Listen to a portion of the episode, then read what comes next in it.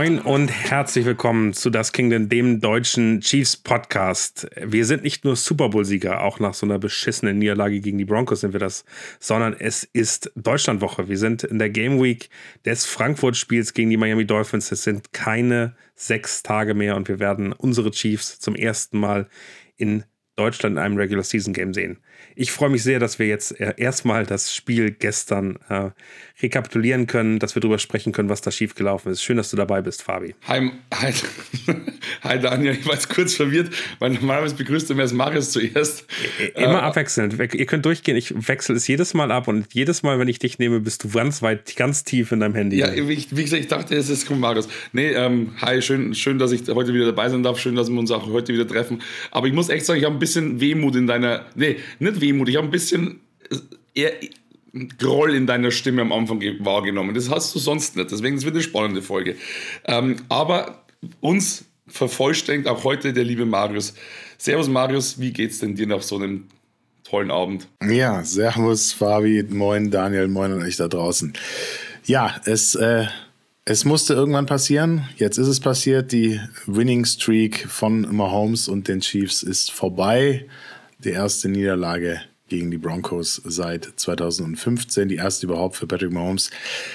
Es äh, gibt viel zu besprechen in dieser Folge, glaube ich. Oder Daniel? Ja, ich finde, das Thema, was ich gerne am Anfang einmal besprechen möchte, ist, und vielleicht haben das ganz viele im äh, Chiefs Kingdom etwas verlernt, wenn ich die, äh, die, die Twitter- und Instagram-Reaktionen sehe. Ähm, man kann auch verlieren. Und ich finde das völlig in Ordnung und wir werden regelmäßig verlieren. Wir haben jedes Jahr so ein Spiel drin. Äh, wir haben über Trap Game geredet. Fabi hat das äh, am Donnerstag oder Freitag noch ganz klar ausgeschlossen. Das war das Trap Game. Wir haben äh, beschissen gespielt. Es hat ganz verschiedene Gründe, es hat ganz verschiedene Themen. Ähm, und es war wirklich, ähm, also es war eins der schmerzhaftesten Niederlagen, die ich so in den letzten Jahren mit den Chiefs gesehen habe. Ähm, es war definitiv nicht die schmerzhafteste, wenn man, sag ich mal, die letzten 15, 20 Jahre Chiefs-Fan ist, dann hat man da schon ganz andere Niederlagen mitbekommen und war ziemlich hoffnungslos. Und da, da gibt es wirklich einfach Tage, wo ich einfach ausgeschaltet habe, weil ich es nicht mehr ansehen konnte. Aber ähm, wir sind super erfolgreich und äh, ich habe manchmal das Gefühl, die Reaktion, das Team da niederzumachen in so einem Spiel während des Spiels und nicht zu sagen, komm, das wird jetzt noch ein Scheiße, dass das passiert ist und was auch immer, ähm, das, das nervt mich sehr. Ich finde den Ton unpassend äh, teilweise auf Twitter. Ich finde auch die Art und Weise, wie dann sozusagen unsere Spieler schlecht gemacht wird, äh, wie geurteilt wird, ähm, dann unangenehm.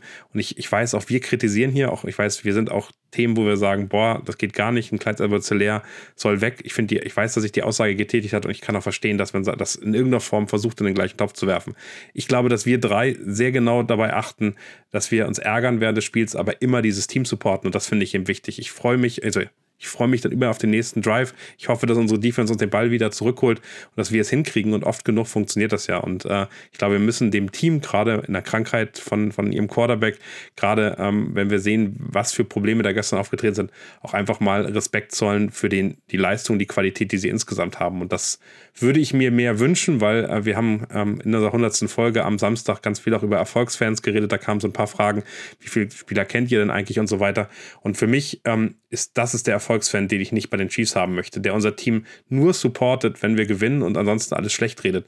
Und ähm, das, das, ist für mich wirklich am Ende etwas, was ich, was ich ähm, im Fußball hasse. Ich finde, äh, im Fußballstadion zu stehen und äh, Fabi, sorry, da sind Bayern-Fans ganz besonders gut drin, äh, von der ersten Minute, wenn es mal nicht läuft äh, oder wenn man mal unentschieden spielt, die ganze Zeit zu meckern über den Schiedsrichter, über den Scheißspieler, der irgendwas macht, bis hin zu äh, teilweise auch rassistischen Kommentaren, die ich selbst im Stadion gehört habe. Es nervt mich und ich finde die Stimmung bei Fußballspielen, die überkritisch ganz oft ist, teilweise unfassbar anstrengend. Ich finde dieses Art und Weise, wie man Football guckt, wie man zusammen da reingeht, wie man ähm, supportet und wie man auch Respekt zollt. Die Denver Broncos waren gestern nicht gut, aber sie waren besser als die Kansas City Chiefs. Und in dem Moment haben wir völlig verdient verloren. Und ähm, ich tue mich schwer, ähm, dann auch ähm, Russell Wilson, der jetzt nicht die sensationelle Leistung gezeigt hat, die ihn zum Franchise-Quarterback machen. Aber der hat ordentlich sein Ding gemacht und der hat ordentlich gespielt und den fange ich nicht an anzugreifen, wenn die Broncos-Fans sich darüber freuen. Ich finde, die Broncos-Fans, ich kann total nachvollziehen, nach 16 Niederlagen, dass die im 17. Spiel endlich gewonnen haben, dass die da stehen und sagen, wie geil ist das und das feiern wir jetzt. Das würden wir als Chiefs-Fans genauso machen und Respekt dafür und äh, völlig in Ordnung. Und wenn die Spieler da rumlaufen und, äh, und sich freuen und jubeln ähm, und dann die Chiefs-Fans und die Community reagieren von wegen, die tun ja so, als hätten sie den Super Bowl gewonnen. Ja, haben sie auch. Sie haben ihren Super Bowl gewonnen. Ich weiß, wie hart es war für uns gegen die Bengals dreimal in Folge zu verlieren und dann eben dazu gewinnen. Ich kann mir nicht vorstellen, wie hart es ist, 16 Mal in Folge gegen einen Division-Gegner zu verlieren, der, den man dann am Ende nicht mehr sehen kann. Hey, die, die Broncos haben es geschafft, sie haben unseren Winning-Streak gestoppt und ich bin eigentlich ganz glücklich darüber, dass dieser Streak endlich vorbei ist, weil das schon ein Druck war und eine komische Situation war. Und ähm, ich, hab, äh, ich, ich gratuliere den Denver Broncos-Fans, ich gratuliere den Spielern und dem Team, ähm, die haben sich das gestern verdient. Wie seht also, ihr das? Ich, ich sehe das ähnlich, aber das Ding ist, man muss sich immer so ein bisschen abwägen. Denn ich habe das große Problem, dass halt dann viele gerade auf Social Media, also ich rede jetzt nicht von den Chiefs-Fans, ich rede dann von anderen Fans, dadurch, dass die Chiefs ja sowieso so verhasst sind, dann teilweise wirklich so bodenlos und so unter der Gürtellinie dann provozieren, dass ich es teilweise manchen Chiefs-Fans nicht übel nehmen kann, wenn sie dann eben so reagieren. Aber, und da stimme ich dir 100% zu, was gar nicht geht, wenn man aus eigenen oder aus freien Stücken etwas derartiges von sich gibt, dass man wirklich dann auch an, an so einem Tag eben dann Aussagen fallen lässt, wo du einfach ganz klar merkst, das, damit will man jetzt vielleicht anderen gefallen. Und in dem, in dem Fall verrätst du so ein bisschen dein Team. Und ich finde, das geht gar nicht. Und ich habe mich gestern in unserer WhatsApp-Gruppe auch aufgeregt.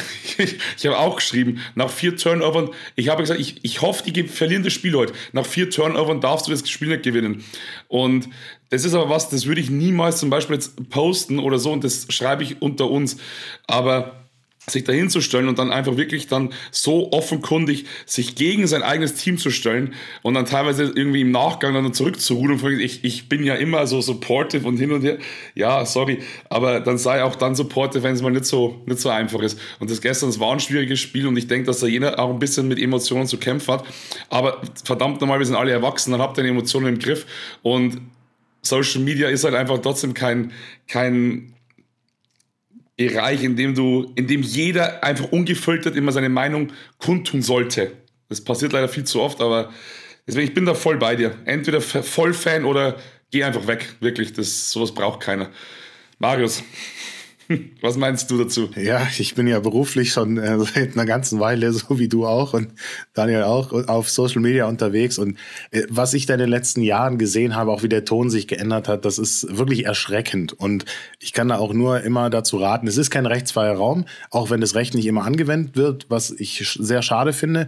Und äh, da bin ich auch ganz, ganz vorne mit dabei, dass ich sage, es gibt einfach bestimmte Plattformen und da gehört Twitter oder X, wie es jetzt heißt, einfach dazu.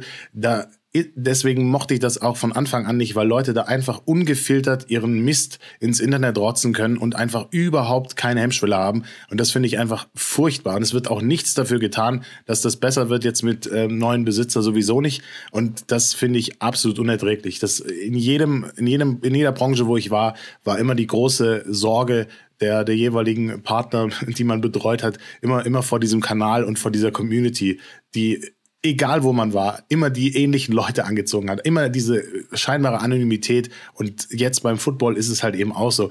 Was da nicht auch für selbsternannte Experten reinhauen, nur um Likes zu kriegen, nur dass Beiträge geteilt werden, etc. pp. Ist es ganz armselig. Es ist überhaupt keine Diskussionskultur mehr da. Ich habe äh, zweieinhalb Jahre Community Management gemacht für einen großen internationalen Brand. Und diese Diskussionskultur, das war 2018, die ist auch damals schon nicht ideal mehr gewesen, aber die ist mittlerweile komplett ad absurdum geführt, die ist existenziell nicht mehr vorhanden.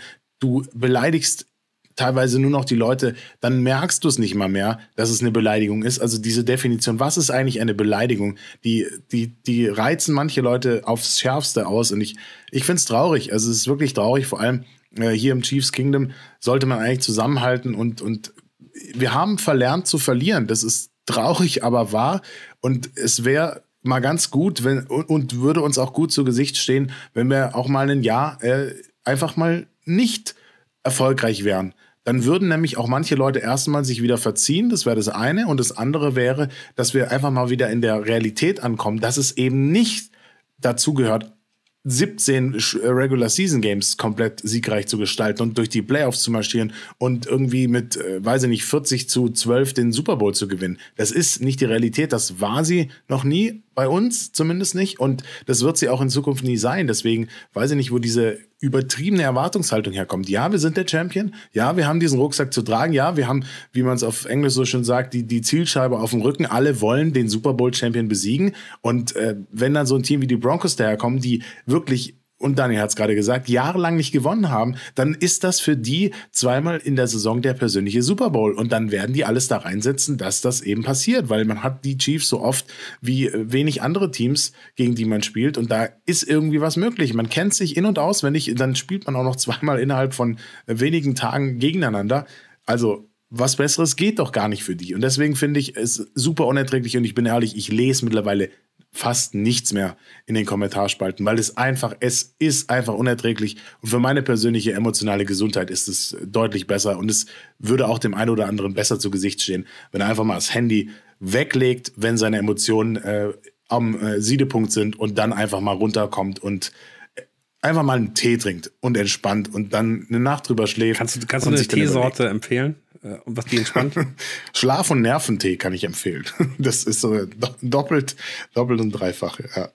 Nee, ich finde, ich finde nochmal äh, runterbrechend auch hier, ähm, das habe ich nicht in der Das Kingdom Community bei uns gesehen. Also weder, weder bei, bei Instagram noch äh, auf irgendeinem anderen Kanal, muss ich sagen, da seid ihr vorbildlich und äh, das gilt nicht dafür. Ich finde es trotzdem ein wichtiges Thema, das wir ansprechen müssen, weil, weil am Ende das auch der, der Blick nach außen ist. Und da wurden jetzt am äh, gestrigen, gestrigen Tag auch dann bei RTL solche Sachen mitgenommen. Und ich finde gerade, und das war immer ein Unterschied, und das, das dann kommen wir von der, der bekannten Twitter-Non-Menschen zu einer klaren Menschen. Ich finde, wenn man einen Kanal hat, der nicht Daniel Jensen heißt, sondern der eben für eine, für eine Fankultur steht und für eine größere Geschichte, dann ist es auch eine Verantwortung, die man mitnimmt. Und diese Verantwortung sollte man dann in irgendeiner Form auch mittragen, weil es bedeutet, wenn ich mich da hinstelle und sage, hey, hier alles scheiße, alles bescheuert, dann, dann spreche ich nicht mehr für mich, sondern plötzlich spreche ich für eine, für eine Fangruppe. Und ich glaube, das ist nochmal eine Verantwortung, die dann auch nochmal eine andere, anderen äh, Reichweite äh, generiert. Und da sollte man gucken, wie man, wie man damit umgeht und äh, ob man seinen Kanal dann vielleicht auch umbenennt. Äh, aber das ist einfach nur Fehler passieren und ich habe da auch kein Problem mit. Ich finde es wichtig, das anzusprechen und nicht weiterlaufen zu lassen. Und ähm, ich bin mir ziemlich sicher, dass, ähm, dass wir sowas auch in der Art und Weise nicht mehr erleben und freue mich trotzdem, äh, all, all euch, all die Fans da in, in Frankfurt nächste Woche zu sehen und über sowas zu diskutieren. Aber ich finde wichtig, dass ähm, am Wochenende dann voll dieses Team angefeuert wird und im Stadion möchte ich nie, niemanden neben mir haben, der dann rumpöbelt, wenn keine Ahnung, Sky Moore einen Ball fallen lässt, sondern dann kommt nächstes Ball, nächstes Down und äh, geht weiter. Da möchte ich auch noch was dazu ergänzen, denn gerade in so einer Situation, wenn du als Fan vielleicht daheim sitzt und ein bisschen, ich würde nicht sagen verzweifelt bist, aber du steigerst dich so ein bisschen rein und natürlich mich trifft so eine Niederlage auch voll, vor allem diese Niederlage gestern, weil es einfach wirklich, das war echt eine, keine schöne Niederlage.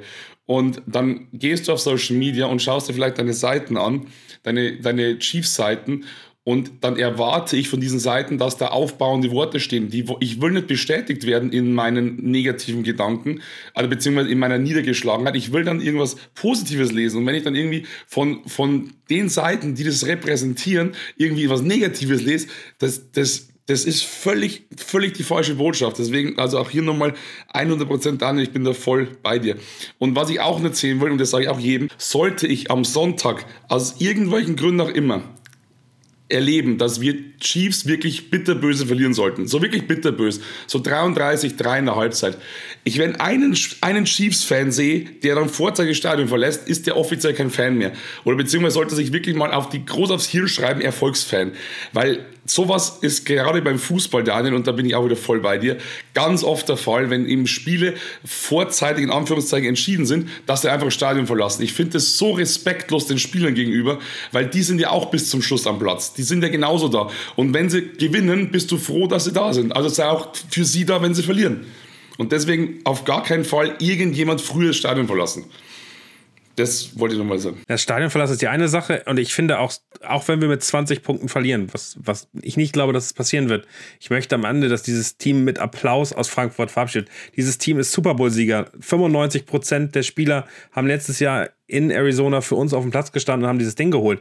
Ganz viele von denen haben auch 2020, angeführt von Mahomes und Kelsey und Chris Jones, äh, für uns den Titel geholt und haben so viele Erfolge geholt. Ey, wenn die ein Spiel hier. Ich habe gerade Gänsehaut übrigens Voll geil. Wenn die ein Spiel verlieren, ganz ehrlich, scheiß doch drauf. Aber dieses Team sollten wir in, in, in Deutschland so unfassbar anfeuern. Von Anfang bis Ende. Von der US-Hymne, wo äh, das natürlich das Home of the Chiefs und nicht äh, der Brave ist, äh, ähm, sondern am Ende da wirklich jede Sekunde in diesem Spiel sollten wir gucken, dass dieses Team das Gefühl hat und äh, merkt, dass Deutschland, dass Europa hinter denen steht. Das finde ich ist super, super wichtig. Und da möchte ich einfach, also da, wenn da, wenn da Leute einfach anfangen zu buhen, nur weil ähm, die Chiefs ein Spiel verlieren oder ein zweites Spiel in Folge dann sogar verlieren, ey, sorry, da habe ich, also ob die nun Fans und Nichts-Fans sind, ist mir fast egal, aber da habe ich wenig Respekt vor, weil ähm, also es ist unfassbar, was wir in dieser Zeit erleben, was diese Spieler rausgerissen haben, was Mahomes auf einem Bein irgendwie geschafft hat und wie dieses Team ihn unterstützt hat. Und auch wenn Jerry McKinnon mal eine schwache erste Saisonhälfte hat, der kann immer noch in den Playoffs uns die sicheren The äh, Touchdowns holen und der kann am Ende immer noch der entscheidende Faktor sein. Ich finde, da sind so viele Spieler dabei, die unfassbar viel geleistet haben und ich freue mich einfach, die zu sehen. Ich glaube, dafür müssen wir nochmal ganz klar für sorgen. Sagt jedem, mit dem er da ins Stadion geht, von der ersten Minute bis zum Ende des vierten Quarters wird angefeuert und wird äh, darauf gehofft, dass es besser wird. Ich finde, das haben die wirklich hundertprozentig voll, verdient. Voll hundertprozentig deine Meinung. Und an der Stelle auch nochmal ganz kurz, wer hat eigentlich am, beim Super Bowl kurz vor Ende die, die Entschluss gefasst, nicht durchzulaufen in die Endzone, sondern abzuknien, damit wir wirklich die Zeit runterlaufen lassen können, um das entscheidende Feature zu schießen. Wer war das? Genau. Und wenn ich dann irgendwen höre, dass sie irgendwie blöd daherreden, dann wird das immer vergessen. Und auch ein Mahomes, wenn gestern einfach mal fucking krank ist, wird vergessen, dass er auf einem Bein es trotzdem geschafft hat, dass wir zum Super Bowl ähm, Champion äh, äh letzte Saison ähm, ja, aufgestiegen sind. Boah, da könnte ich mich so ärgern. So, sorry. Aber, aber lass, uns, lass, lass uns uns alle einen Groll in Richtung, äh, sag ich mal, Erfolgsfans einmal rauslassen. Wir wollen über das Spiel reden, das ist schon traurig genug und da werden wir uns genug drüber aufregen. Ich habe, äh, wie, ich glaube, in, in, der letzten Review schon uns ein paar Thesen mitgenommen. Also wir, wir gehen jetzt das Spiel nicht von erster Minute bis zur letzten durch. Das habt ihr gesehen. Das ist mir auch viel zu schmerzhaft ähm, in, in Erinnerung. Ich habe ein paar Sachen mir rausgepickt, die mich, die mich interessiert haben, weil ich ähm, überrascht davon war. Und ich würde gerne anfangen natürlich mit dem Thema, über das ihr alle in irgendeiner Form gerade diskutiert. Am Dienstag ist meines Erachtens nach Ende der Trade Deadline, äh, mit dem sozusagen Ende des Tages, Ende des, da haben wir keine Chancen mehr, dann kannst du nichts mehr verändern, außer dir Spieler vom Waiver Wire oder als Free Agents holen.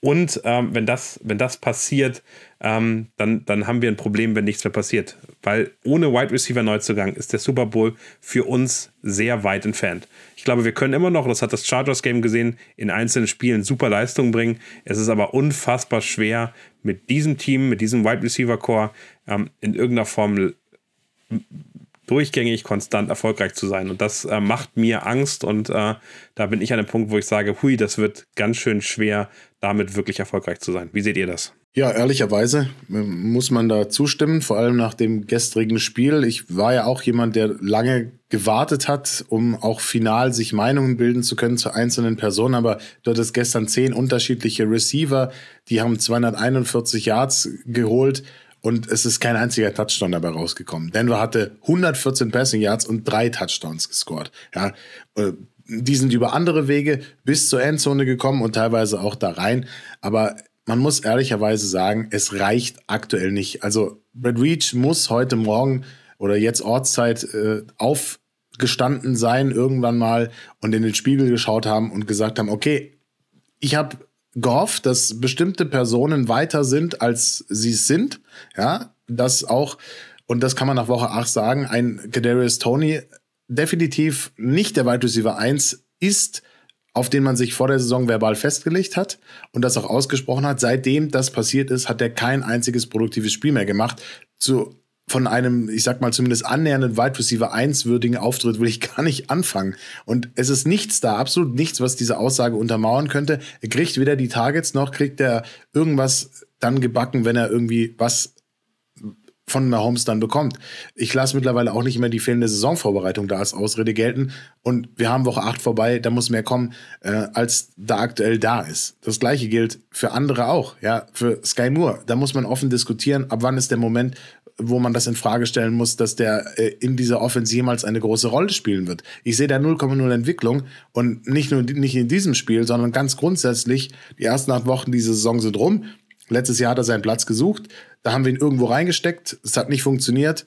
Äh, irgendwann hat er sich rehabilitiert, aber dann diese äh, äh, Preseason, wir haben auch angepriesen bekommen, dass er jetzt auf jeden Fall zwei, drei Schritte weiter ist äh, und jetzt nach 24 gespielten Regular Season Games in seiner Karriere und 418 Total Yards. Zum Vergleich, Rasheed Rice hat äh, 361 nach acht Wochen. Da muss ich leider sagen, ich glaube nicht mehr an die Weiterentwicklung von Sky Moore in der Offense der Kansas City Chiefs.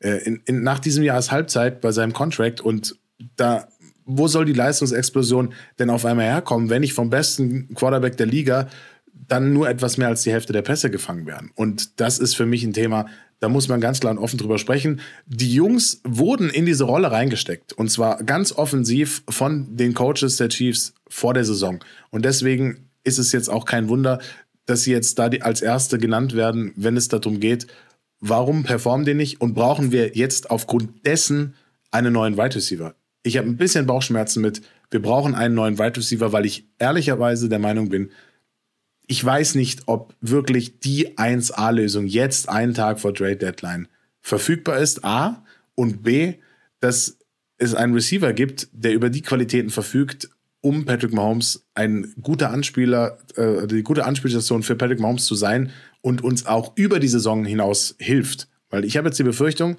du holst jetzt ein, das ist ein Quick Win vielleicht, idealerweise, bis zum Ende dieser Saison, der geht dann in die Free Agency und ist dann wieder weg und wir haben dann vielleicht noch einen Draft-Pick dafür rausgekloppt, so wie wir das jetzt äh, schon getan haben. Da habe ich ehrlicherweise ein bisschen Bauchschmerzen damit. Aber so bleiben, wie es jetzt ist, kann es eben auch nicht. Oder Fabi? Schau mal, das ist genauso mein, mein Motto für alles im Leben. Nichts geschieht ohne Grund. Und auch wenn wir jetzt in Anführungszeichen nur von einer Footballspielniederlage sprechen, denke ich, war das gestern ganz, ganz wichtig, damit die Chiefs aktiv werden. Denn ich denke, wenn das Spiel gestern nicht so gelaufen wäre, wären wir inaktiv geblieben. Da wäre nichts mehr passiert. Und dann hätte man nämlich tatsächlich vielleicht ein Problem bekommen, weil man dann eben nicht mehr diese Spieler oder den, den Spieler holen kann, den man vielleicht gerne hätte. Deswegen, ich habe das gestern dann auch tatsächlich positiv gesehen, weil ich weiß nicht, ob es an der Krankheit lag, ob es an der O-Line lag, das werden wir noch besprechen. Aber dass Mahomes gestern gefühlt nie wusste, wohin werfen muss, also das war ja, das war ja, der tat mir richtig leid. Und ich denke mir so, das kann doch nicht sein, dass unsere Receiver es nicht schaffen, mal Separation, Separation zu schaffen oder eine Route zu laufen, wo sie einfach mal angespielt werden können. Oder wenn er es dann mal schafft und Mahomes wirft gut, auch dieser Gut, bei, beim vierten und zwei, so ein Ding auf Sky Moore, ist wieder eine Sache, aber der Ball war perfekt geworfen und den kann man einfach auch mal fangen. Ein guter Receiver fängt den. Und ich bin auch voll bei dir, wir brauchen dringend wen und ich hoffe, dass es jemand ist, der uns wirklich helfen kann, vielleicht auch über die Saison hinaus. Ich habe, wie gesagt, leider viel zu wenig, viel zu wenig Wissen über Cap Space und was manche verlangen, als dass ich wirklich realistische Picks nennen könnte. Aber wie gesagt, das haben wir letzte Woche, äh, letzten Folge besprochen keine Ahnung, ob das tatsächlich dann zufriedenstellend ist. Daniel, denkst du, beziehungsweise wir haben ja den Bourne, glaube ich, von den, den Patriots, der hat gestern, glaube ich, sogar einen Touchdown gescored. Kendrick, Kendrick Bourne, genau. ja. Ähm, wer eigentlich, weißt du zufällig auswendig, weil Terry Mc, äh, McLaurin von den Commanders, ob das ein, ob das ein, oder ist der zu teuer wahrscheinlich auch, weil der ich, ich, ich werfe nochmal jemanden Neuen rein, äh, den, mit dem wir noch nicht geredet haben letzte Woche, weil ähm, äh, es immer so schön ist. Wie wäre es mit Michael Pittman Jr. von den äh, Indianapolis Colts? Spielt eine ordentliche Saison, ist noch auf seinem Rookie-Deal im, äh, im vierten Jahr, äh, hätte gerade aktuell ein Capit von 3,9 Millionen pro Jahr, also ist ja schon die Saison relativ rumgegangen. Wir haben ja, und ich glaube, das ist ganz wichtig zu wissen, noch so 3,7, 3,2, ich weiß es gar nicht ganz genau, äh, Millionen Capit, der offen ist, was ähm, relativ viel ist, 5,7, wenn man es über das ganze Jahr rechnet, glaube ich. Ähm, das heißt, wir könnten uns einen Michael Pittman leisten. Der wird teuer sein. Also ich hätte getippt, ähm, mindestens Zweitrunden-Pick plus irgendwie was, was Niedrigeres nochmal. Ähm, aber das wäre jemand, ich meine, die Calls sind diese Saison auf jeden Fall raus mit, äh, mit äh, Minshew. Ähm, und da könnte man Draft-Potenzial bekommen, was interessant wäre. Der wäre nächstes Jahr Undrafted Free Agent, wird wahrscheinlich nicht bei den Colts bleiben und ähm, das wäre, ähm, glaube ich, äh, durchaus interessant. Ähm, was jetzt gerade reinkommt, und das ist die andere Richtung, äh, scheinbar setzen die Chiefs ähm, Richie James auf den Trade-Block. Die wollen den aktuell äh, loswerden. Der wäre mehr oder weniger ready, also der ist ähm, gesund, ist noch auf der IR, kommt wieder, kann direkt spielen. Und äh, ich werfe jetzt mal einen Namen rein, wie ich mir vorstellen könnte, wie wäre es denn für ähm, die Vikings. Und ähm, die haben immer noch das Problem, dass Justin Jefferson nicht da ist. so, so ein Team könnte doch was sein, die sich vielleicht kurzfristig Interesse haben an Richie James. Würdet ihr ihn auch loswerden wollen oder wäre euch das zu frühzeitig? Marius, fang doch du mal an. das war jetzt so, da haben wir uns jetzt lange angeschaut.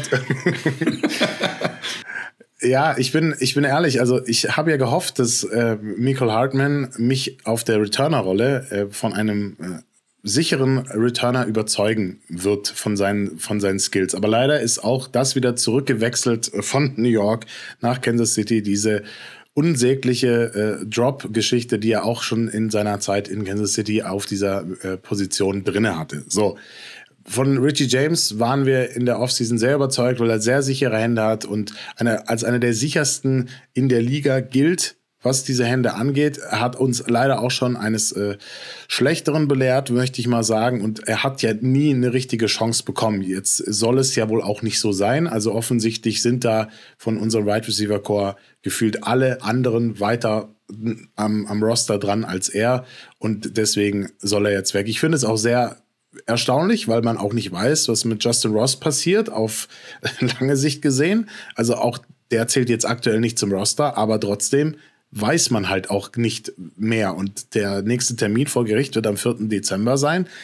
Deswegen finde ich das schon erstaunlich, dass wir uns jetzt von Richie James trennen wollen. Es sei denn, man hat halt wirklich einen Spieler schon im Blick, mit dem man vielleicht dann so ein Paket schnüren könnte. Also würde ich mir jetzt mal, würde ich mir jetzt mal so vorstellen als General Manager, aber so, so rein vom Gefühl her ist es schon ein bisschen merkwürdig, dass wir ihm jetzt gar keine Chance mehr geben wollen, gerade wo dieser Chor eigentlich äh, frisches Blut gebrauchen kann und Richie James ehrlicherweise gefühlt hat er diese Chance nicht bekommen, die er eigentlich bräuchte. Dem stimme ich. Nicht in dem Spiel, aber er hat die Chance natürlich vielleicht im Training bekommen und man hat gesehen, okay, das funktioniert nicht. Ich finde, das muss man eben auch einmal wegnehmen. Aber nur eine Frage in dich, in deine Richtung, Fabi.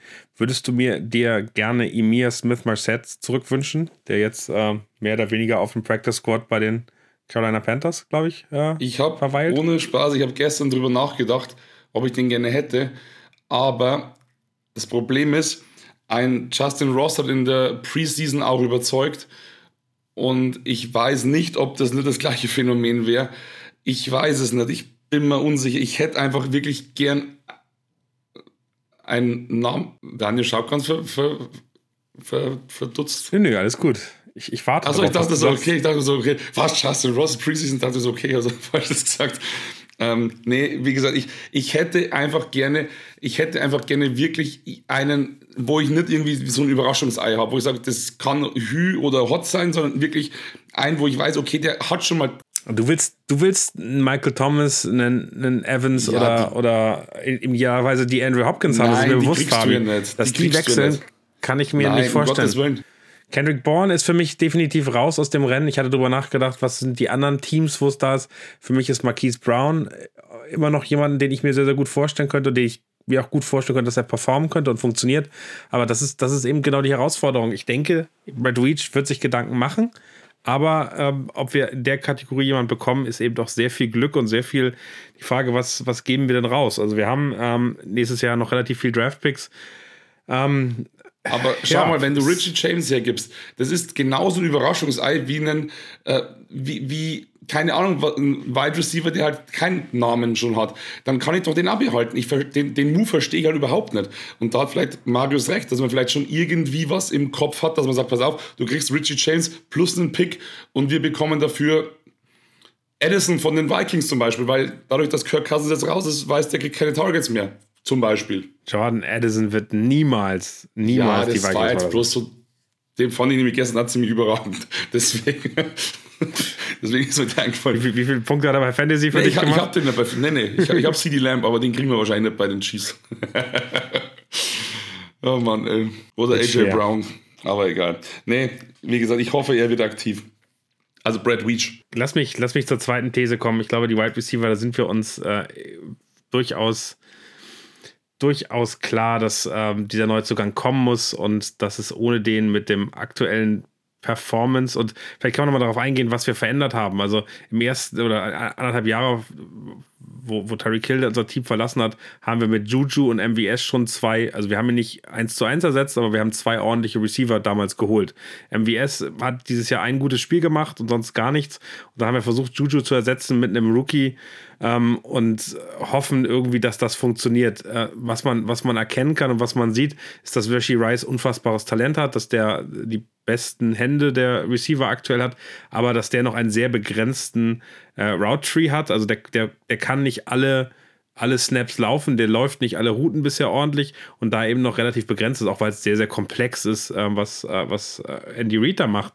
Aber ähm, für mich ist das auf jeden Fall ein Thema und ähm, ich bin mir nicht sicher, weil es da verschiedene Statistiken gibt, wie insgesamt äh, dieses Thema, unsere Receiver werden nicht offen, aren't getting open, äh, dann wirklich aussehen, weil äh, bei NFL Next Gen Stats sieht das so aus, dass die Separation schon ganz okay ist. Ich habe eine andere Statistik gefunden und da ist, ist sozusagen davon anzugehen, dass der League Average äh, bei Receiver Separation normal so bei 2,94 Yards liegt. Es gibt einen einzigen Receiver in, äh, bei den Chiefs, der da drüber ist, und das wäre Rashi Rice mit 6 Yards. Und ähm, Kelsey, Sky Moore, auch Noah Gray und äh, MVS schaffen es nicht, so weit freizukommen. Kelsey braucht es nicht, dem reichen 2,5 Yards mit seinen Händen und der Chemie, die er mit Mahomes hat. Aber für alle anderen Receiver ist das ein riesiges Problem. Und ähm, ich glaube, da muss man ganz klar sagen, wir, also zum Super Bowl in den Playoffs, in jedem Spiel reicht es nicht, wenn unsere Receiver äh, so unfassbar viel droppen, so unfassbar viel fummeln und dann ähm, eben Mahomes also manchmal auch wirklich allein lassen. Die zweite These, um äh, dann direkt weiterzumachen, ja, Mahomes war gestern krank. Mahomes hatte alles andere als einen guten Tag. Mahomes sieht nicht so aus, wie er letzte Saison in irgendeiner Form ausgesehen hat in jedem Spiel, aber er ist nicht das Problem, was wir haben. Trotzdem ist er weit weg von, von seiner Topform und fühlt sich in irgendeiner Form nicht sicher, auch unabhängig von der Krankheit gestern. Was ist euer Gefühl? Was ist mit Patrick Mahomes los? Wieso spielt er nicht auf dem Niveau, ähm, auf dem er vorher gespielt hat? Er macht einfach Fehler. Er hat gestern zwei Interceptions geworfen, er hatte einen Fumble drin. Ähm, ich fand diesen Sack, als er, als er, glaube ich, gegen Donovan Smith gelaufen ist und einfach nur so abgeprallt ist und der Broncos äh, Passrusher sich gefreut hat wie ein Schneekönig und ich dachte, hey, ähm, viel hast du da nicht zu tun gehabt, weil eigentlich war das ein Chiefs interner Sack. Ähm, was ist aus eurer Sicht mit Patrick Mahomes los? Weil der ist so weit weg von der Topform gestern gewesen, wie es nur irgendwie geht. Ich fühle das ich fühle es zu 100 Prozent, weil ich mir vor der Saison dachte, dass genau so was passieren kann. Und zwar, ich habe eine folgende Theorie. Ich bin gespannt, was Marius Theorie ist, aber meine Theorie ist, Patrick Mahomes hat letzte Saison nahezu alles richtig gemacht, was man nur richtig machen kann. Klar, wir haben drei Regular Season ähm, Games verloren, das mag sein.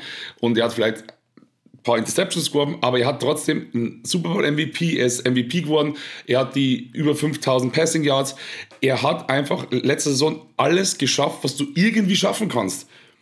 Und das Problem ist, dadurch, dass Mahomes auf so einem Podest steht, muss der eigentlich Minimum das gleiche wieder erreichen, damit es eben reicht. Weil gut ist bei Patrick Mahomes nicht gut genug. Der muss mindestens die Leistung wieder abrufen. Und ich glaube trotzdem, dass du, egal wie gut du bist, irgendwann diesen Leistungsdruck hast und dass du dann einfach nicht mehr frei aufspielen kannst. Und ich denke, der leidet aktuell wirklich unter der saustarken Leistung der Vorsaison.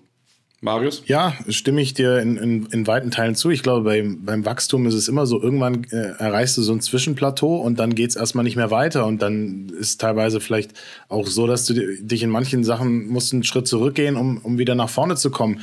Und aktuell wirkt Patrick Mahomes auch nicht so, dass er super gelöst wäre, super happy wäre. Und ist ja auch klar, die, die Ergebnisse sind nicht da. Er muss sich jede Woche vor die Presse stellen und immer sagen, ja, wir arbeiten dran, wir sind da dran.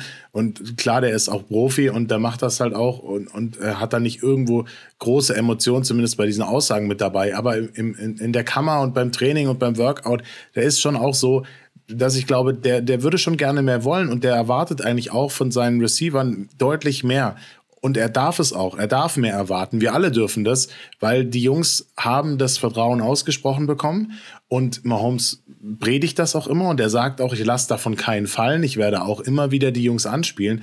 Aber es muss halt irgendwann auch was zurückkommen, weil du irgendwann verlierst du auch deine Glaubwürdigkeit. Du verlierst auch irgendwann dein Glauben an dich selber und deine eigenen Fähigkeiten. Und dazu darf es halt eben nicht kommen, weil dann passiert nämlich auch was, dass du dann vielleicht auch mit einem Spieler, wo du eigentlich eine blinde Connection hast, wie Travis Kelsey, dann plötzlich kleine Flüchtigkeitsfehler passieren. Und das darf halt eben einfach überhaupt nicht der Fall sein. Und deswegen ist es wichtig, dass der Receiving Core ihm auch was zurückgibt. Und da äh, muss man einfach so einen Jungen wie ja, Rasheed Rice hervorheben, der jetzt nach acht Wochen einfach unser designierter Wide Receiver 1 ist als Rookie und man da eigentlich nicht davon ausgehen konnte. Aber das zeigt halt eben auch signifikant unser Problem. Auch ein Justin Watson, der kommt nach seiner Verletzung zurück, hat direkt zwei wichtige Catches zum, zum neuen First Down, ist der zuverlässigste Receiver gefühlt an diesem Abend und da liegt der Fehler. Der ist nicht mal richtig gesund vermutlich. Dann kommt der da wieder rein und andere, die eigentlich schon viel weiter sein müssten, müssten A und auch die eigentlich auch keine Ausreden haben, warum sie aktuell die Produktivität nicht an den Tag legen, die, die zeigen das nicht. Und gestern hat man, finde ich, sehr oft gesehen, wie es in Patrick Mahomes arbeitet. Der scannt die Wiese runter und sieht, ach komm, ich weiß nicht, wo ich hinspielen soll, ich weiß es nicht, ach, dann werfe ich dahin. So, und, und so sind auch zwei Interceptions einfach genauso passiert, da weißt du dann mittlerweile auch nicht mehr, was sieht er da, wen sieht er da. Es war überhaupt keiner frei, hat den Ball dahin geworfen und Magen-Darm-Grippe hin und her. Er, er stellt sich nicht vor die Presse und würde das jemals als Ausrede gelten lassen. Das ist mir auch schon klar. Nichtsdestotrotz, er hat gekämpft, hat alles reingehauen, aber vielleicht wäre es auch aus meiner Sicht äh, sinnvoller gewesen zu sagen, ah, wenn es mir am, am, Abend davor nicht gut geht, dann bombe ich mir nicht die Infusion rein und versuche irgendwie mit, mit aller Gewalt für dieses Spiel fit zu werden. Aber das ist eine andere Geschichte. Nichtsdestotrotz, die Receiver müssen Patrick Mahomes was zurückgeben. Das tun sie aktuell nicht. Und er kann die besser machen, aber sie können auch dafür sorgen, dass er wieder das Niveau aus dem Vorjahr erreicht. Ich glaube, und, und das ist das Problem, was nicht nur die Broncos uns, uns, uns geben, dass ein Mahomes mit diesem Receiving Core verteidigbar ist. Also ich glaube, die, die krasse Sache ist, dass du normalerweise, wenn Mahomes zwei, drei, vier gute Receiver hat, ähm, er eigentlich nicht verteidigbar ist, weil er immer Lösungen findet. Er findet immer irgendwo jemanden, der dann frei ist und er kann viel Zeit rausbringen. Unsere Receiver, und das ist ein Problem von Vertrauen, das ist aber auch ein Problem von, ähm, keine Ahnung, ich glaube einfach, einfach der Möglichkeit, Separation zu schaffen, der Möglichkeit, ähm, auch Mahomes zu verstehen, sind nicht in der Lage, diese, diese Verbindung mit ihm aufzubauen. Und man sieht ihn super frustriert. Ähm, nicht nur gestern, und gestern hat vielleicht nochmal dann die 5% Konzentration teilweise gefehlt. Aber was man nicht sieht, ist, dass er sicher den spielt. Und äh, ich, wir haben gestern im, im WhatsApp-Chat über eine Situation, das war der Pass auf Sky Moore, äh, bei vierten Versuch und zwei Yards äh, gesprochen. Ich finde es richtig, weil alle erwarten einen kurzen Pass. Die Chiefs sind normalerweise sensationell gut, dann nach außen dann diesen Pass zu holen, diese zwei Yards zu machen. Damit rechnen die Broncos. Sky Moore war frei, der Pass war perfekt und am Ende ähm, und, äh, muss er das versuchen, weil er von seinem Receiver erwarten muss, dass er was fangen kann.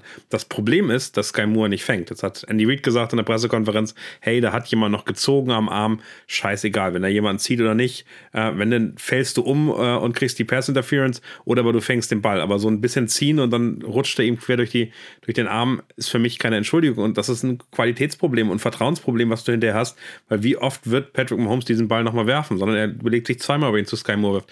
Er überlebt dreimal, wenn sich zu Kadarius Tony wirft und äh, Rishi Rice spielt super, aber lässt den Ball noch so oft fallen, dass er auch da überlegt, mache ich in einem dritten und fünf dann den Ball auf, Ball auf Rishi Rice, weil ich weiß, dass er ihn fallen lassen könnte. Und das ist das Problem, was sich mit jedem Spiel, und das war das Gegenteil vom Chargers-Spiel, da, da war es mal gut, in jedem Spiel weiter verfestigt. Er weiß nicht, welchen Receivern er in den richtigen Momenten vertrauen sollte. Und das hast du gestern zum Beispiel bei Justin Watson gesehen. Dem vertraut er und ähm, der gibt es auch zurück. Der fängt auch wirklich in engen Lücken dann die Bälle und ähm, das, der ist, das ist ein unterdurchschnittlicher Receiver in der NFL und der spielt, weil er einfach ein paar Basics richtig macht, ordentlich mit Mahomes. Das könnte dieses Jahr einfach durchgängig in der Saison ein Problem sein. Auf der anderen Seite gehen wir mal zwei Jahre zurück, als ähm, wir genau die gleiche Situation mit der O-Line hatten, wo Patrick Mahomes die ersten zehn Spiele dieser O-Line nicht vertraut hat. Ich glaube, der Prozess ist weiterhin in Ordnung es könnte irgendwann der Shift kommen. Wir wissen es aber nicht. Und das ist die Problematik, wo wir sagen, jetzt muss ein Brad Reach entscheiden, holt er noch was dazu, bringt er noch was dazu, aber es sind ja nicht die Wide Receiver, die in deren Qualität das ist das Problem, dass Mahomes mit diesen Wide Receivers aktuell nicht funktioniert. Und das ist eine unfassbare Frustration. Und Mahomes wird das niemals sagen, aber ich glaube, der ist so gepisst und der ist so genervt davon, dass in jedem Spiel die Drops passieren, in jedem Spiel ähm, die, die Routen nicht ordentlich gelaufen werden und teilweise Sachen äh, außerhalb seiner Kontrolle passieren. Und ähm, ich glaube, so frustriert war Mahomes in seiner Zeit bei den Chiefs lange nicht mehr. Das stimmt, ich finde, das merkt man ihm auch an. Also ich finde, das strahlt ja auch irgendwie so ein bisschen aus. Und allein auch so die Art und Weise, wie er teilweise jubelt, das war alles irgendwie, ich fand, das war alles schon irgendwie befreit und ausgelassener. Also ich finde schon, du merkst, er ist momentan so ein bisschen besetzt. Und ich glaube wirklich, dass es einfach dieser Frust ist, den, den du da ansprichst. Diese Frustration, weil am Ende des Tages ist ja er für viele Sachen gar nicht verantwortlich. Klar, der ein oder andere Pass ist vielleicht mal ungenau und das ist dann vielleicht mal ein Incomplete Pass, aber trotzdem, wenn einfach jemand nicht gut fängt und dadurch eine Interception, also Mahomes eine Interception kassiert, obwohl er gar nichts dafür kann, oder aber dass sein Pass, also sein Rating, sein Quarterback-Rating niedrig gerankt wird, weil die alle die Bälle fallen lassen, du Alter, ich werde auch abgefuckt, es tut mir leid, weil am Ende des Tages ist ja Mahomes auf ein auf einen Target angewiesen. Der kann so perfekt werfen wie gestern im vierten und zwei. Dieses lange Ding auf Sky Moore in die Endzone, der war perfekt geworfen, perfekt platziert und er fängt diesen Ball nicht. Und natürlich bist du dann irgendwann sauer. Und dass du dem dann nicht irgendwie wieder auf den Kopf klopfst und sagst, hey, du hast jetzt zwar siebenmal in Folge den Ball nicht gefangen, aber beim achten Mal wird schon. Nee, irgendwann ist auch ein Patrick Mahomes ist zu blöd wahrscheinlich. Und ich kann das voll verstehen und ich wirklich, ich hoffe, dass dieser Prozess eben noch kommt, wie du meintest, dass das eben noch ein bisschen Vertrauen kommt oder vielleicht trotzdem noch ein bisschen ein Breakout kommt von mehr oder weniger Rushy Rise oder wem auch immer.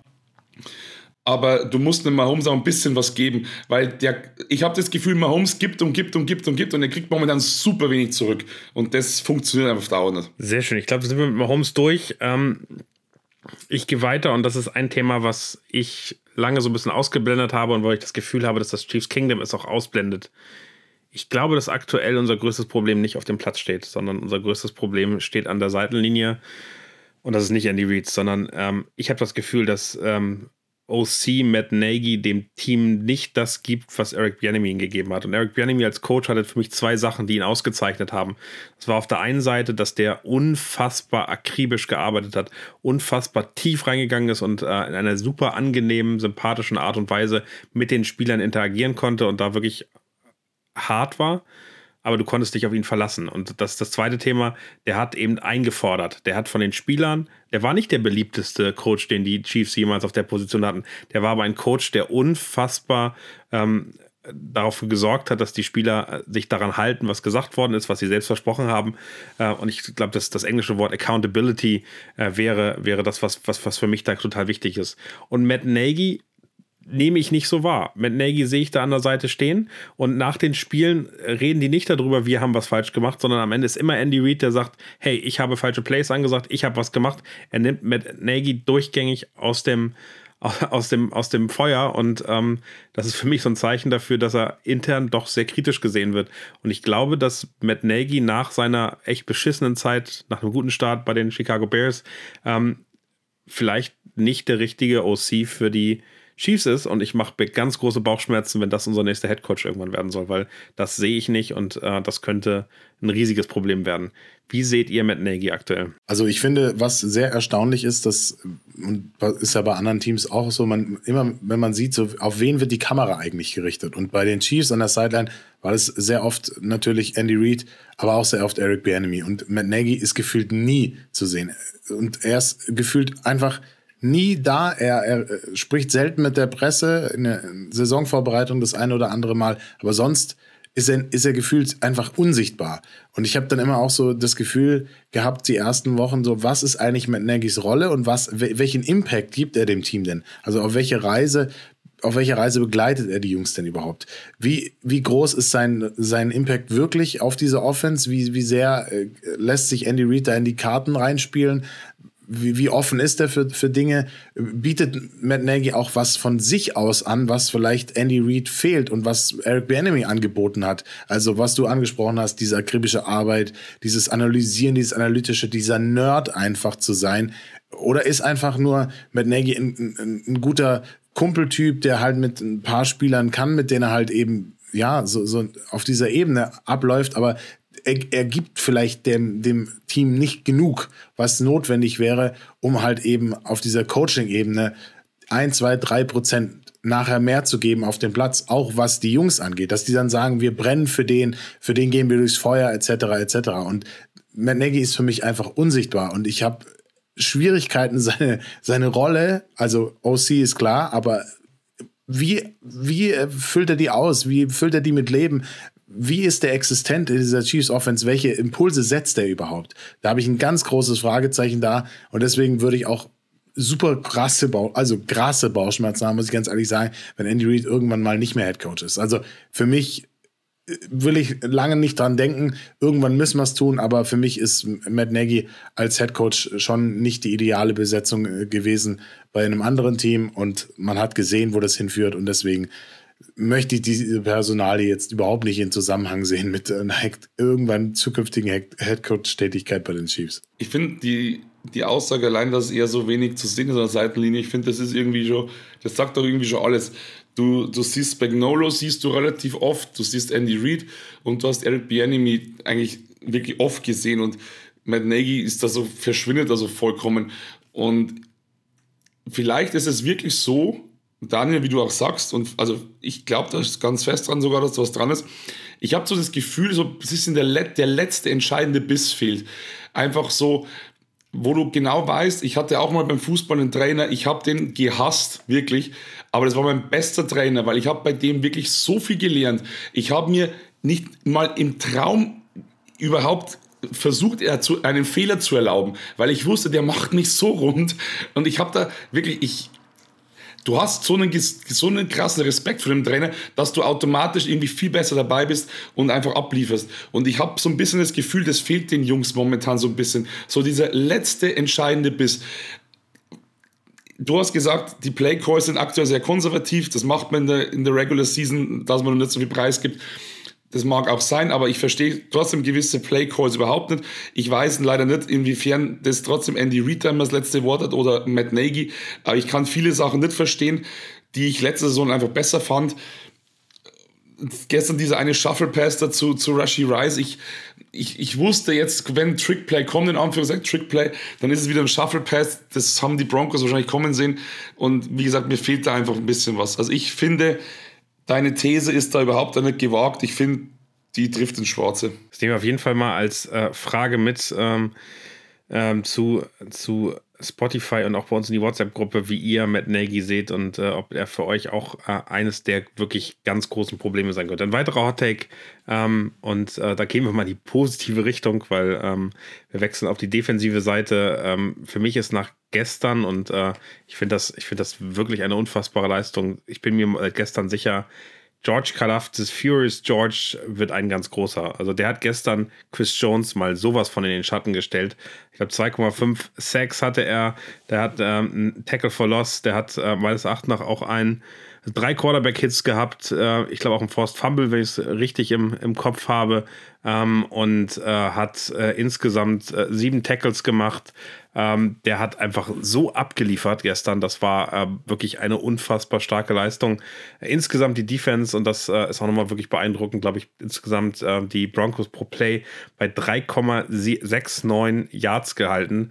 Ähm, und in den letzten zehn Jahren hat, glaube ich, ein Team verloren, wenn sie den Gegner so niedrig gehalten haben. Also auch das ist so eine Statistik, ähm, die, die völlig absurd ist. Ich glaube, ähm, in den 2020er 1, in den 2010er 0, also in den letzten 14, 13, 14 Jahren hat nur ein Team äh, verloren, ähm, das, das das hingekriegt. Das sind die Chiefs. Ähm, die letzte Loss, der so passiert ist, waren die Oakland Raiders mit 13-10 äh, 2009. Also da sieht man mal, wenn die Defense so gut ist und du dann trotzdem verlierst, das sieht man, wie schlecht unsere Defense war. Die, äh, die Offense war, die Defense war aber stark und ordentlich und George Kalafdis war gestern der größte Star.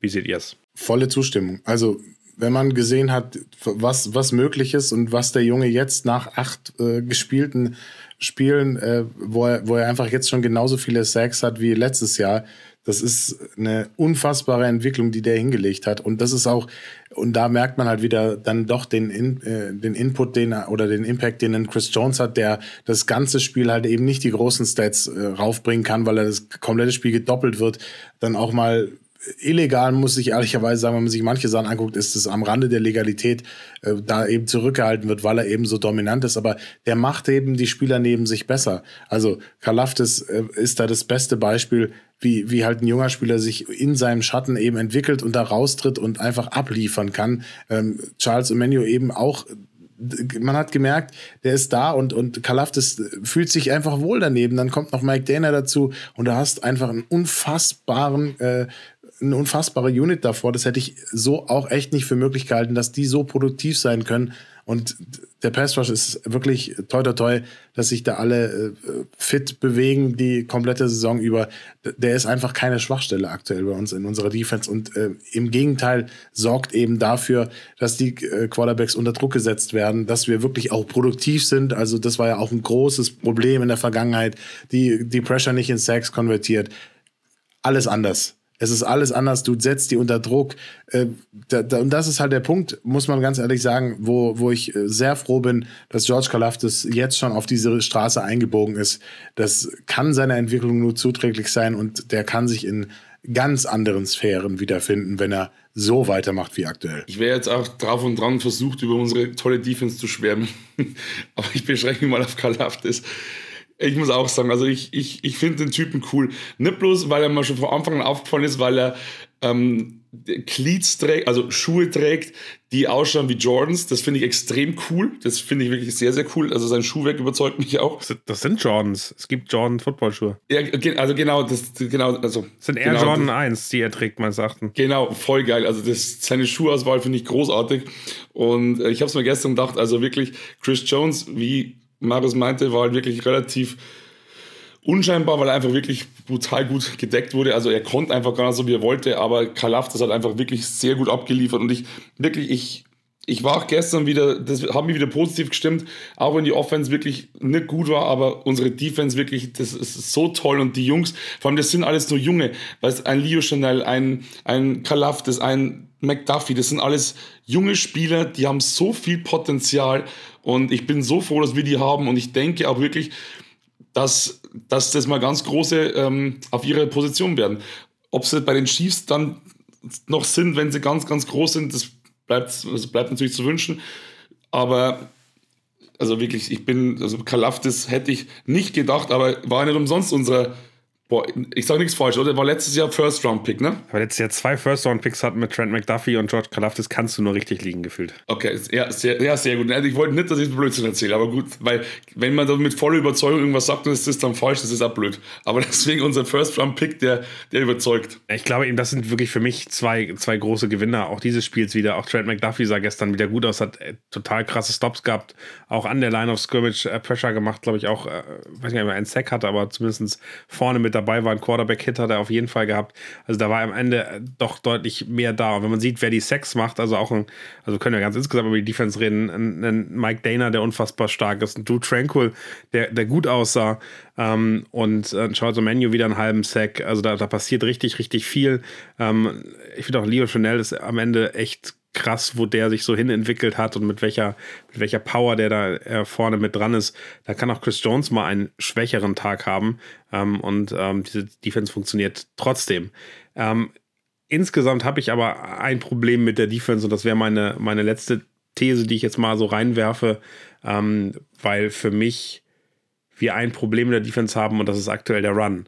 Und ähm, den Run nutzen Gegner aus zwei Gründen. Einmal, weil ähm, wir schon Probleme haben, auch ohne Nick Bolton, gerade wenn sie in diese Secondary reinkommen ähm, und unser, unsere, unser Pass Rush ist eben nicht ausgelegt dafür, jetzt nur den Run zu stoppen. Wenn sie aber da durchkommen und in der Secondary hatte ich das Gefühl, hatten wir gestern mit äh, Drew Tranquil, der kurz auch draußen war, mit Nick äh, Bolton, der äh, längerfristig verletzt ist, haben wir einfach Lücken. Also dieser äh, ja, Secondary sieht eben, wenn die Linebacker äh, dann etwas ausgedünnt sind, nicht so stark aus. Und äh, ich erinnere mich auch noch an diesen langen Run von Joshua Kelly von den Chargers. Also ich tue mich mit dem Run-Game aktuell schwer, aber der wichtigste und entscheidende Grund dieses Run-Games ist von Teams, dass man damit die Offense vom Feld hält. Also gerade im ich, der zweiten Hälfte haben wir im ersten, äh, im, im, im, dritten Quarter, der im ersten Quarter der, der zweiten Hälfte eigentlich überhaupt nicht auf dem Platz gestanden. Einmal ganz kurz, war dann relativ schnell wieder runter und das ist ein Problem. Also wenn Teams sagen, hey, wir kommen mit dem Run nur so gerade irgendwie zu unseren First Downs, das interessiert uns aber eigentlich nicht, weil wir damit schaffen, die Chiefs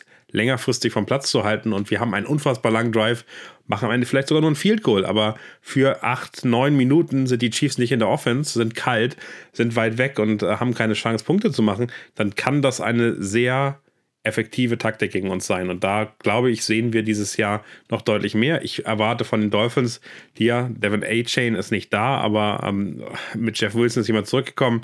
Sie haben ähm, mit äh, äh, Mostert einen weiteren starken Running Back.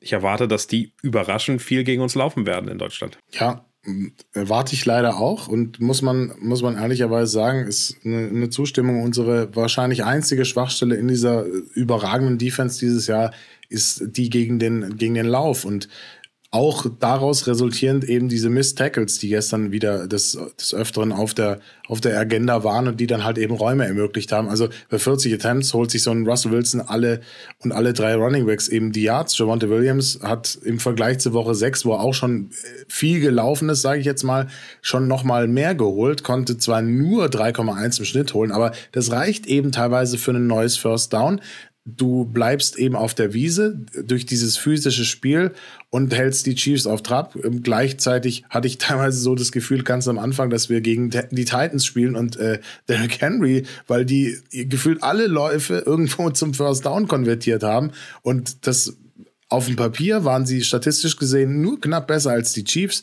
was, was so die, die Versuche angeht, aber sie waren deutlich effizienter. Und hierbei hat man, finde ich, auch gezeigt, was die Chiefs von den Broncos lernen können. Nämlich, wenn ein Passspiel nicht läuft, und das ist nicht gelaufen bei Russell Wilson und seinen Receivern, dann musst du einfach den Ball laufen lassen und dafür brauchst du mehr als einen produktiven Running Back. Das heißt, äh, umgekehrt, wir brauchen eine bessere Run-Defense, damit uns sowas eben noch nicht normal passiert und andere werden das als Blaupause hernehmen um uns eben zu schlagen. Und die, die anderen Teams haben auch vielleicht deutlich mehr Tiefe in der Qualität auf der Running Back Position.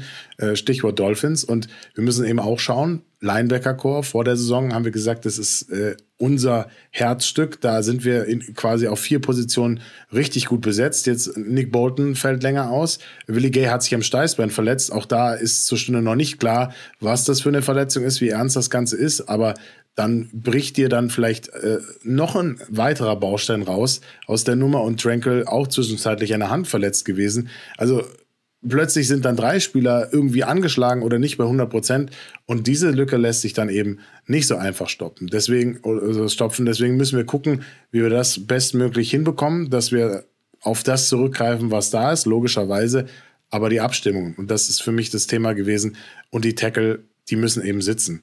Auch in so einem Spiel, wo es kalt draußen ist, wo es neblig ist. Aber das darf keine Ausrede sein. Du musst da reingehen und du musst die entsprechend stoppen. Und eigentlich hatte ich gehofft, dass wir das nach der Halbzeit hinkriegen, wie wir das in fast jeder Woche hinbekommen haben in dieser Saison. Dieses Mal leider nicht so wirklich. Um nochmal am Ende ein bisschen positiv zu werden, ähm, und das ist dann kein Hot Take, aber ich glaube, wir sollten mal darüber reden, wo wir in dieser Saison aktuell stehen. Wir sind 6-2, wir sind immer noch ähm, mit äh, dem ersten AFC Seeds äh, beglückt. Also es gibt kein Team, das besser ist, kein Team, das, äh, das in irgendeiner Form weiter ist. Äh, für mich ähm, ist ganz wichtig, ähm, dass wir, ähm, dass wir es schaffen, ähm, da positiv weiterzugehen. Sogar wenn wir das Spiel gegen die, gegen die, die Dolphins jetzt verlieren. Aber ich finde, dass die Saison gut laufen kann. Im Worst Case, wenn man sich anguckt, was danach kommt, die Eagles werden auch hart, aber dann gehen wir, also sogar wenn wir das verlieren, aber ganz abgenommen, stehen wir 6-4 ähm, und können dann ähm, reingehen. Die Raiders sollten wir schlagen, die Packers sollten wir schlagen. Die Bills werden vielleicht sogar schwer, aber wir werden ohne Frage, egal was hier passiert, werden wir auf jeden Fall in die Playoffs kommen. Und ich glaube, dass das wieder eine positive Saison ist. Und sogar wenn es nicht der AFC Seed 1 wird, sind wir auf eine gute Bewegung und wir haben wirklich einiges an Wochenzeit, die Probleme, die es jetzt gibt, zu lösen, das Vertrauen hinzustellen, die Offensive hinzubekommen. Wir müssen uns eigentlich keine Sorgen machen, dass wir nicht in den Playoffs spielen. Und äh, ich bin sehr gespannt, was in den Wochen 17, 18 dann gegen, gegen Bengals und Chargers noch passiert. Aber wenn man sich sich normal anguckt, wie man, und da haben wir vielleicht auch Glück, dass unsere Division so ist, wie sie ist, äh, werden wir als erster dieser Division, da bin ich hundertprozentig von überzeugt, äh, die Saison abschließen. Und dann können wir ganz entspannt einmal sagen, so, jetzt kommen die Playoffs, dann gucken wir, was rauskommt. Wir werden nicht jedes Jahr in den nächsten zehn Jahren den Super Bowl gewinnen. Das ist schade, aber äh, das ist einfach die Wahrheit in dieser wirklich kompetitiven NFL. Vor allem, das ist ja das Schöne, dass du im Grunde nach Woche 8 jetzt eigentlich wirklich diese Aussage schon mit fast 100 ja, nicht ganz, aber mit großer Wahrscheinlichkeit. Bei ESPN waren 99 Prozent, Fabi. Also 99 Prozent sind die Chiefs in den Playoffs. Ich, also tatsächlich, jetzt, ohne dass ich die Statistik wusste, wollte ich sagen, machen wir keine 100, machen wir 99 Prozent. Genau. Und das Ding ist, so blöd sich's anhört, so blöd sich's anhört und so, so laut die Hater werden, es ist eigentlich völlig egal, was in der, in der Regular Season passiert, solange wir in die Playoffs kommen, weil da werden alle Karten neu gemischt. Natürlich wäre eine Bye Week am Anfang schön, wenn wir den First Seed haben, aber wenn wir den nicht haben sollten, dann ist es halt so. Natürlich wäre es auch schön, wenn wir immer Heimrecht haben. Wäre super im Arrowhead, da fühlen sich die Jungs wohl. Aber wenn das nicht so ist, dann ist es halt nicht so. Nichtsdestotrotz ist es trotzdem wieder eine komplett neue, ein komplett neuer Abschnitt, weil die Playoffs sind einfach verrückt und da kann ganz viel passieren. Und deswegen haben wir einfach Glück, dass die AFC West so scheiße ist. um das vielleicht, ähm, Marius Lugan nochmal zu ergänzen, vielleicht müssen wir einfach auch für die Playoffs dann äh, Taylor Swift von ihrer internationalen Tour wegbekommen und äh, exklusiv ins Stadion bringen. Das hilft ja scheinbar zumindest bei Travis Kelsey. Ja, abs absurde, absurde Statistik, aber gestern war es halt auch wieder so. 58 Yards, äh, niedrigste Offensivleistung seit Woche 2, weil Taylor nicht im Stadion war. Also Vielleicht muss man da nochmal ein ernstes Wörtchen reden, was mit dieser äh, Tour dann eigentlich ist. Also die Tour muss vielleicht in den Städten sein, wo die Chiefs dann auch spielen. Ist dann halt einfach so. Muss, muss halt einfach umgebucht werden. Pre-Game-Konzert, äh, oder? So, so ist es. Oder ha Halftime-Performance. Für ein, zwei Songs geht das schon. Über die müssen wir übrigens gleich auch mal reden. Habt ihr gesehen, wer zur Halftime äh, beim, beim Chiefs-Spiel? Werden sie auf einmal sitzen bleiben? Nein, es wird mich äh, ja, rauskatapultieren und ich werde euphorisch. Nein, also, Magst du nicht? Äh, das ist mir so egal wie äh, wenig mir egal sein könnte. Also ich, ich weiß, dass es da eine, ein Bedürfnis gibt, dass das gebraucht wird, dass es irgendwie dazugehört. Aber ich brauche es persönlich nicht. Ich weiß nicht, wie es äh, bei dir, Fabi. Brauchst du das? Fabi, redest du mit uns? Ja, ich, oh, ich habe jetzt gehofft, ich habe jetzt gehofft, ich höre noch, was Marius sagt. Nee, ich, ich war wieder. Also, war nee, wieder die Frage, die, die Frage, kein Problem. Die Frage war, brauchst du eine NFL Halftime Show beim Deutschlandspiel mit Nico Santos und Contra K? Oder äh, würdest du lieber äh, die Halbzeit dann bei Würstchen und äh, Cola Zero in den Katakomben verbringen? Ich habe das heute, habe das heute auf Social Media kommentiert, weil ich weiß gar nicht mehr, wo das war, weil da wurde das auch geteilt auf der Zone oder ich weiß gar nicht, wo es war. Auf jeden Fall die Leute drunter so respektlos und so widerwärtig teilweise geschrieben und wie scheiß doch die sind und ich habe schon Leute, was soll das eigentlich? Diese ganzen Bad Vibes hier schon wieder. Das sind zwei sehr erfolgreiche deutsche Künstler. Und auch wenn die Leute vielleicht, die da kommentieren, das nicht privat hören, ist es einfach ihnen nicht abzusprechen, dass die Jungs was drauf haben. Das ist einfach so, sonst wären sie nicht da, wo sie jetzt sind. Und natürlich gäbe es vielleicht andere, die man sich lieber wünschen würde, aber ich muss sagen, ich finde Contra K super. Nico Santos ist unbedingt meine Musik. aber nichtsdestotrotz werde ich mir diese Halbzeitshow, nennen wir es mal so, werde ich mir auf jeden Fall geben, definitiv. Und wie gesagt, auf Contra K freue ich mich, weil der soll zwar, was ich gehört habe, privat nicht ganz so ein Sympathieträger sein, aber seine Musik mag ich. Ich muss, muss ehrlicherweise sagen, ich, ähm, ich habe das mehrfach in London miterlebt, teilweise auch direkt vor den Medientribünen. Ähm, ich brauche einfach keine Musik da. Also ich finde das beim, ich finde das, also es geht, überhaupt nicht. Nico Santos habe ich einmal beim Handball in der Halftime schon miterlebt ist auch nicht meine Musik, aber ähm, der, der liefert dann auch da ab und ein Contra K habe ich bei Rock am Ring erlebt. Äh, auch, äh, keine Ahnung, eigentlich nicht meine Musik, aber es ist krass, was der für eine Bühnenpräsenz hat. Äh, und trotzdem ist es für mich so, muss das wirklich sein? Und ich finde es auch doof, das auszubuhen. Das würde ich niemals machen. Also, das ist respektlos und finde ich auch unangenehm, so zu kommentieren. Da bin ich bei dir, Fabi. Trotzdem ist das jetzt für mich einfach. Ähm, äh, nicht so relevant. Also es ist einfach nicht so wichtig, äh, was, was da passiert. Und äh, ich habe mal drüber nachgedacht, welchen deutschen Künstler ich da hinstellen wollen würde. Und ich finde es insgesamt extrem schwer zu sagen, wen möchte man denn da haben. Also, dass es keine Helene Fischer sein darf, ist allen klar. Ähm, ich fand Crow letztes Jahr schon einen echt guten Fit. Und äh, ich, ich finde es extrem schwierig zu sagen, auf wen kann man sich da einigen? Wer fühlt sich da richtig gut an?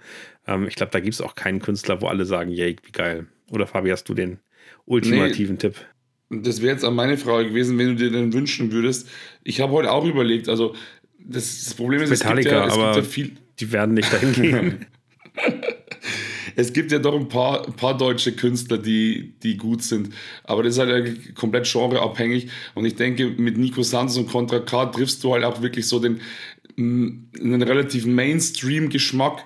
Und es gibt da doch einige, die zumindest ein Lied von zumindest einem von beiden kennen. Ich denke, da hat man sich einfach irgendwo einen Kompromiss gemacht, weil zum Beispiel Electric Callboy, ich weiß nicht, ob ihr die kennt, ähm, die sind auch deutsch, aber die sind halt einfach komplett irre. Das ist aber Musik, die ich geil finde. Aber stell die mal dahin, das passt da gleich noch weniger.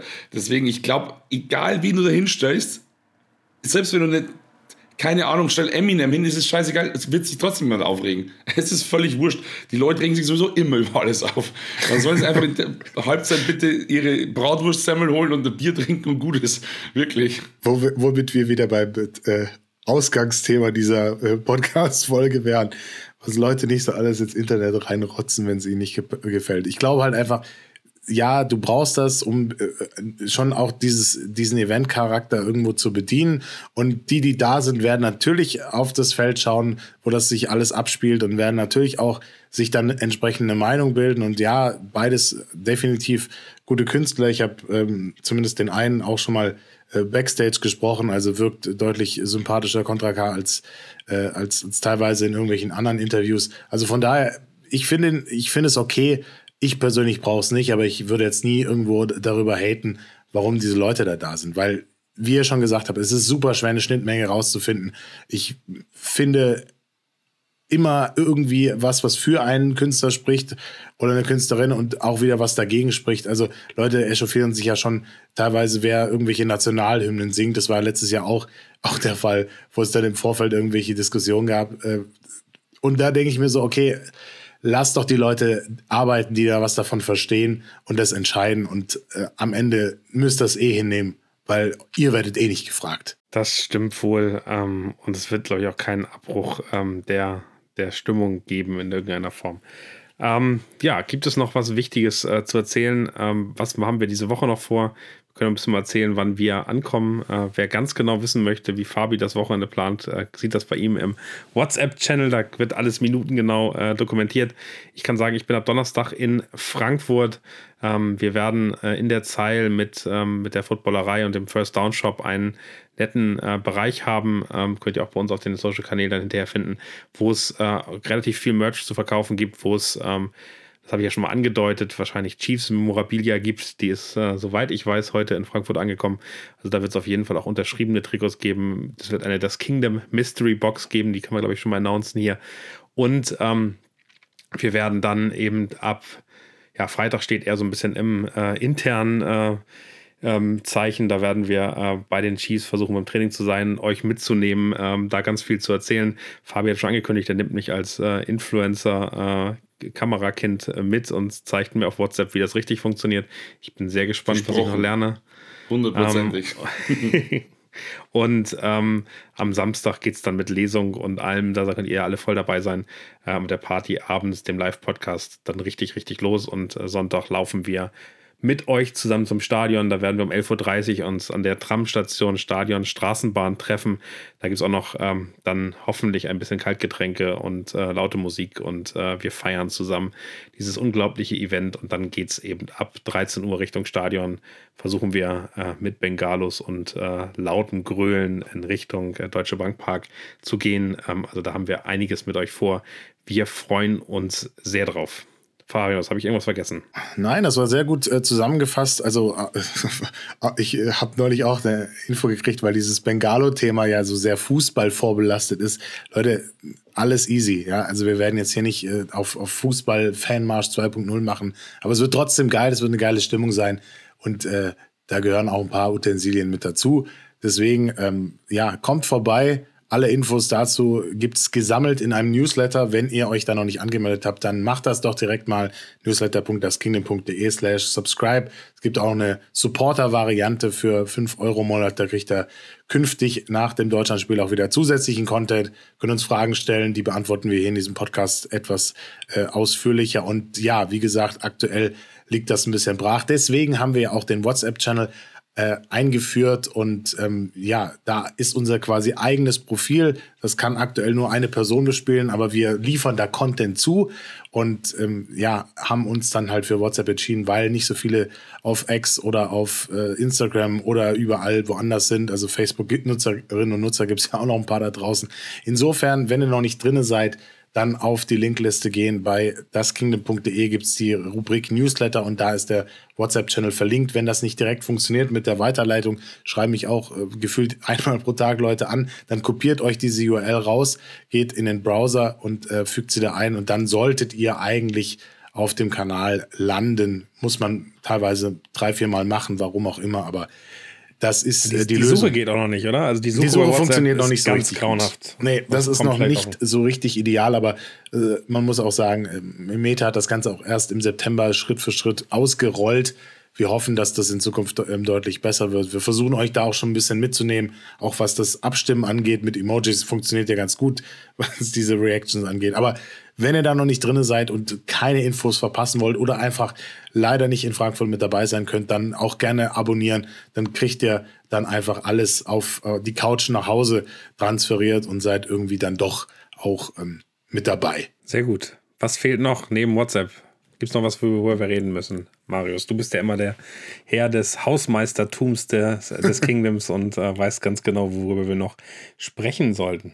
Ja, an dieser Stelle kann man natürlich auch äh, nach wie vor auf unsere Möglichkeit hinweisen, uns mit ähm, Merchandise zu unterstützen. Es gibt äh, unseren Das Kingdom Hoodie. Ich weiß gar nicht, ob wir noch welche übrig haben, aber es sind, wenn da nicht mehr viele, mittlerweile wahrscheinlich einstellig. Soll ich, mal, soll ich mal gucken, wo wir sind? Guck mal nach, wer von diesem limitierten Drop noch einen möchte. shop.footballerei.de slash collections und da auf diese Das Kingdom Collection, Collection gehen äh, oder auch einfach auf das Kingdom.de unter Merchandise. Äh, da findet ihr das Ganze entsprechend verlinkt. Ansonsten gibt es auch noch den Fanatics Affiliate Link für alle, die jetzt nicht in Frankfurt Merchandise kaufen.